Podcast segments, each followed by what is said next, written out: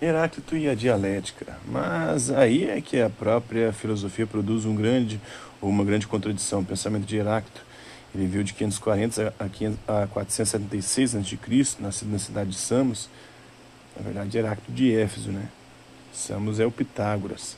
Heráclito faz uma filosofia absolutamente contrária ao pensamento dos Eleatas, é, de Parmênides, é, de Zenão, Xenófanes. Para ele, a natureza está sujeita a uma única lei, a lei da mudança. Tudo está em contínua mudança e contradição. Nada permanece igual, nada é fixo ou parado.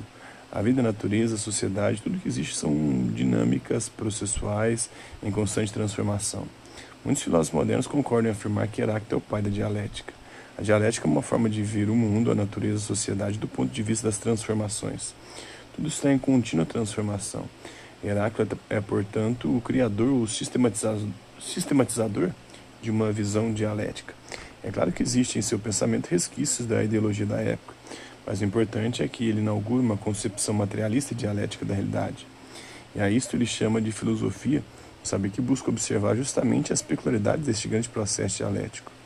Ao nível político, o pensamento de Heráclito, compreendendo a realidade como transformação, possibilita aos oprimidos e explorados mudar sua realidade, enquanto que os eleatas, privilegiando a estabilidade das coisas, não abrem perspectivas para as camadas subjugadas. Se bem que naquela época fosse muito difícil perceber isso. É claro que neste tempo, como já observamos antes, a filosofia não tem ainda a função de ideologia hegemônica, mas mesmo assim, no primeiro grande período da filosofia grega, período que dá origem à identidade à própria filosofia como método específico de conhecimento, essa identidade abrange algumas características e contradições. Os físicos procuram o princípio material na natureza contra a explicação mitológica vigente. Os Ileatas inauguram uma filosofia idealista, metafísica, conservadora e legitimadora da realidade. Heráclito estabelece princípios de uma compreensão dialética, mutável, transformadora da realidade. Você deve analisar bem essas características originárias da filosofia. Perceber, perceber que ela não deve ser reduzida a um conjunto de verdades infalíveis, ou produto sempre enganoso de uma época passada. Ela é uma ciência histórica produzido dentro das contradições da sociedade, possui então as peculiaridades desta produção. Mas continuemos a considerar a origem da filosofia.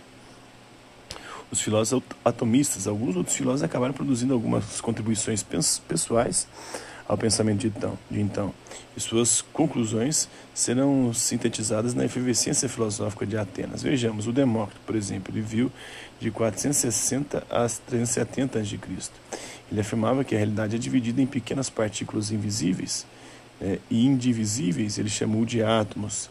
Estes são diferenciados por forma, ordem e posição, mas estão em movimento eterno sempre existiram e é da combinação destes átomos que surgiu o mundo, o universo e todos os corpos.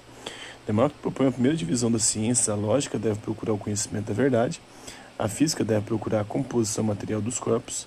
Avançando ainda, afirma Demócrito que o homem deve fugir do temor dos deuses por uma vida moral irrepreensível que deve levar à felicidade.